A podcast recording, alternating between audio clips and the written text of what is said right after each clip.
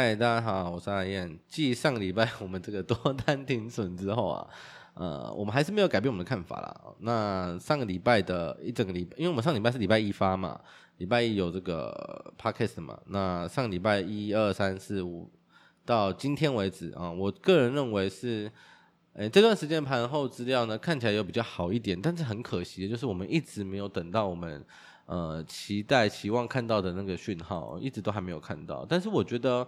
嗯，我我个人认为啊，主观认为应该在最晚在两个两周的呃两周以内会看到哦。因为其实离我们一直讲的这个多单的低水位呢，其实已经过了大概八个交易日了。那我觉得啊，应该最晚在两周啊，也差不多在十个交易日，应该会。能看到了，这十个交易日以内应该能看到。就我们看一下，现在八月二十一号嘛，两周，可能九月九月初接近九月中的时候应该能看到了。我个人认为，好，然后再来就是这个礼拜有这个万众瞩目的杰克森后嘛，这个全球央行年会，呃，周五晚上的十点，呃，是这个鲍尔的讲话，然后礼拜四还有这个 NVIDIA 的财报嘛，所以。嗯、这么重要的 事情呢，我我个人认为啦，通常以过往经验来说啦，就是如果当周有有一些很重要的事情待待宣布，那我觉得在那些事情宣布之前呢，呃，我觉得盘势的变化都不会太大，所以我们合理的预期，呃，今诶今礼拜一嘛，礼拜二、礼拜三，呃，至少在结算前应该都差不多，都差不多是这样子啦。我们主观认为应该都差不多是这样子，所以如果你很急着想要用 put 或用 call 来做一些这个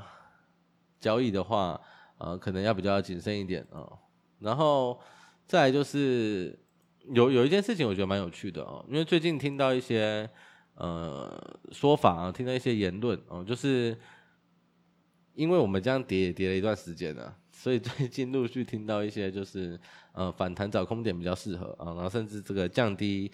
呃呃提高这个现金水位这样。那我我觉得这件事情其实是蛮蛮有趣的，因为如果你把这个整个走势拉长来看，你就会发现，你真正该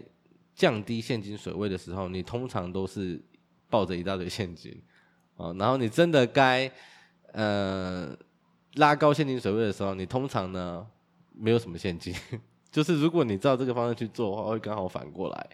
哦，所以我觉得这件事情，呃，要比较谨慎。那举个例子来说，就像我们之前讲的这个盘整的情况啦，如果盘整持续了一段时间之后，你回头来看，发现，哎，这段时间都是盘整，那你是不是到这个区间上缘的时候，你就会倾向于把它卖掉，然后到了区间下缘的时候，你会倾向于把它买回来，对不对？啊，那如果它继续盘整，当然没有什么问题。那问题就是它什么时候结束，你不知道。然后你要怎么判断？你可能也不知道，那就会变成是它最后结束的时候，就是你要吐回去的时候啊。然后最最关键的还不是这个啊，最关键的是，它如果突破了，那你有很高几率是反的，因为它如果往上突破，你的惯性是区间高点的时候你会卖掉，所以它突破上去的时候你是没有多单的。那如果它往下突破呢？因为区间低点的时候你是要买进的，所以往下突破的时候你手上是有多单的，你会完全的刚好相反。所以这件事情就很怎么说呢？就是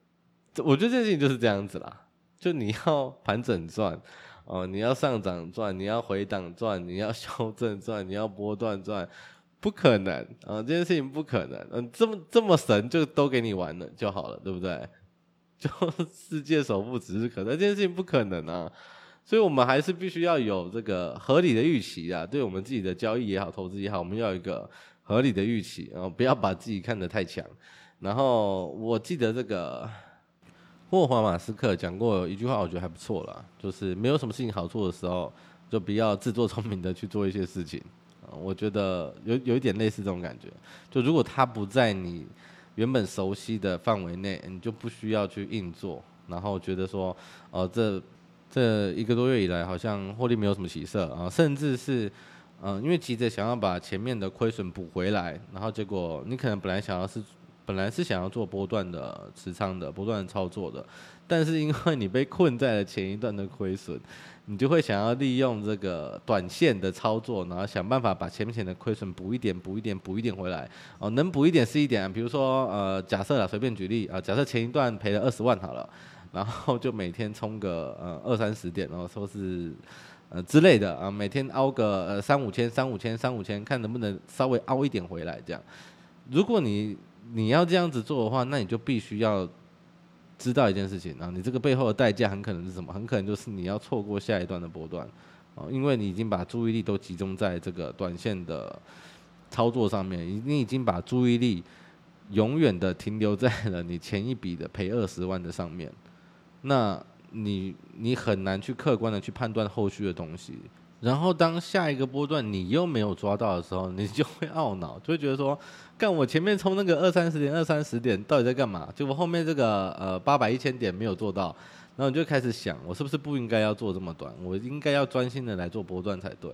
然后看着它已经涨了这么多了。然后回个三两三百点，你可能想说啊，我前面都没赚到，趁它现在有稍微修正一点点的时候呢，我赶快进，赶快上车，有没有？就一上刚好又上到末班车，然后就是你就会变成是波段短线、波段短线这样一直交替的犯错，然后而且是刚好完全颠倒的犯错，就。短线该赚的没赚到，然后波段该赚的也没赚到，然后轮流赔这样，然后最后就从呃可能又从期货又跳回去说啊算了，期货不适合我，我去做股票好了，然后又跑去做股票，然后就股票做一做之后发现又不行，啊因为期货已经冷静一段时间了，然后股票做一做发现不行之后又想说，会不会期货其实才真正比较适合我呢？然后又跳回来期货，就是。我觉得这是很多人会犯的错，当然这个这个错我也犯过了，所以我可以讲成讲的这么的具体啊，因为我以前就是这样子，股票做一做，我发现哎干妈的股票很难做，我觉得期货比较适合我，我应该是这个天选之人啊，跑去做期货啊，期货赔一赔，发现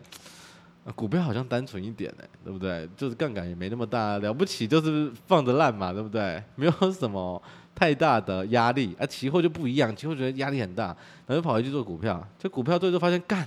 他妈的，全世界都在涨，就我买的没涨，甚至还跌。我买大盘都会赚钱，我买这个乐色干嘛？然后又跑回去玩指数，是不是很很贴近某些人的心声啊？因为我也是这样过来的，所以我觉得，你与其这样子变来变去、变来变去、跳来跳去，你不如就专心把一件事情做好。我觉得这件事情就是胜过于你在那边，就有有时候像我们嗯，比如说开车的时候嘛，你你会遇到塞车的时候。然后你可能会有这个心浮气躁的时候，觉得不耐烦的时候，就觉得啊，干前面那台车到底会不会开啊？你就很想超它，然后你就打方向灯超过，切到了另外一个车道之后呢，哦，你发现一件事情，你原本那个车道顺了，然后你切过来反而被卡死在这里，你还不如一开始不要动，对不对？乖乖待在车道，慢开你的车，你其实能开得呃更好、更快、更远，何必这样子动来动去？我觉得就是有一点这种这种感觉啦。所以，如果你现在是处于一个嗯，可能比较彷徨的时期，哦，你不确定什么东西比较适合你，那我觉得你就先不要做一些太太太多余的动作，你应该先理清好这件事情，再决定投入到哪一个领域，我觉得这样比较好。然后，如果你是近期比较不顺利的，啊，你你你已经知道自己适合什么商品啊，什么样的操作方式、周期等等等，你已经有初步了解了。那但是近期比较不顺利的，其实。我觉得真的你也不用这么的着急，我们把试着把这个步调放慢一点，然后慢慢的来做一些调整，哦，都好过你急着把前一笔赔的二十万赚回来，好好得多哦，而且多很多因为我自己个人经验真的是这个样子，你事后回头来看，你会觉得当时那样子的呃急迫的想把亏损熬回来是多么的不必要，而且非常的不智。对，这是我个人一点点小小的经验呐，小小的心得啦，跟大家分享。对，好了，今天大家就这样子了，我们下周再见，拜拜。